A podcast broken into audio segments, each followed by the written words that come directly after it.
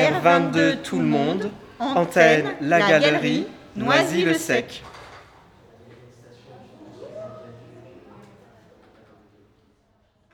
Votre travail artistique soulève différents sujets concernant votre expérience personnelle et politique. Pourriez-vous développer votre approche artistique et son contexte? Travailler sur des sujets liés à la politique n'a pas été un choix pour moi. Il s'agit plutôt d'une réalité dans laquelle j'ai baigné et avec laquelle je continue d'interagir de manière quotidienne.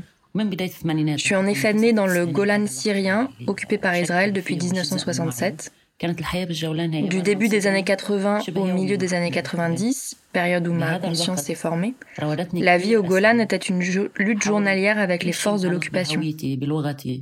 C'est à ce moment-là que plusieurs questions m'ont interpellée autour de l'identité et de la langue. La réalité de l'occupation avec ses complications quotidiennes est toujours la même aujourd'hui. À travers mon projet artistique, j'essaie de retourner à mes premières questions et à essayer de comprendre l'histoire de cette région en reprenant les récits de mon père ou d'autres personnes qui y ont vécu avant l'occupation. Ces récits ont ouvert la voie à des questions supplémentaires autour de la notion de destruction, non seulement dans sa dimension matérielle, mais aussi en tant que trauma à fort impact sur la mémoire et sur les possibilités de la reconstituer. Voilà par exemple ce que j'ai proposé de faire à travers ma vidéo Restoration.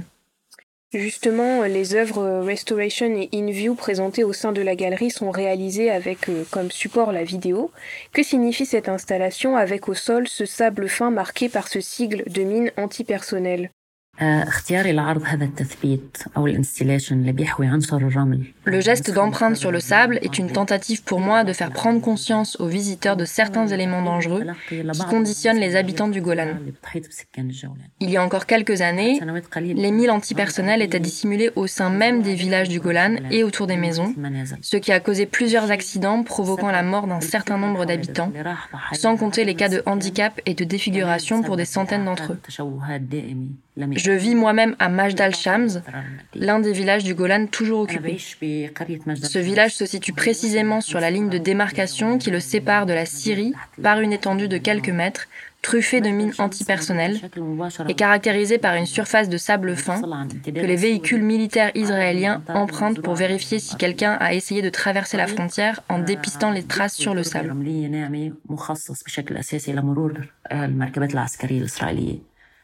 استعمالا للرمل هو للكشف عن أي محاولة للقطع الحدود من خلال تتبع الأثر وهذا سبب اختياري بشكل أساسي لمادة الرمل Vous exposez ces œuvres à la galerie dans le cadre du festival du film franco-arabe de Noisy-le-Sec.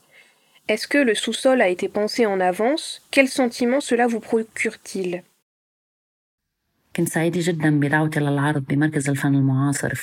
Quand j'ai été invitée à exposer à la galerie, Centre d'art contemporain de Noisy-le-Sec, par son directeur Marc Benbekov, je n'ai pas hésité un seul instant.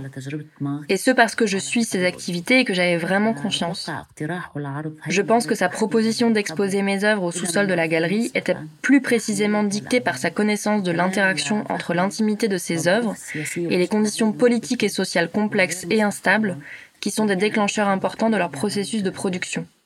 L'exposition au sous-sol crée une forme d'intimité ainsi qu'une sensation d'oppression. Cet espace reflète et interagit avec les principes artistiques généraux que j'exprime dans la plupart de mes œuvres.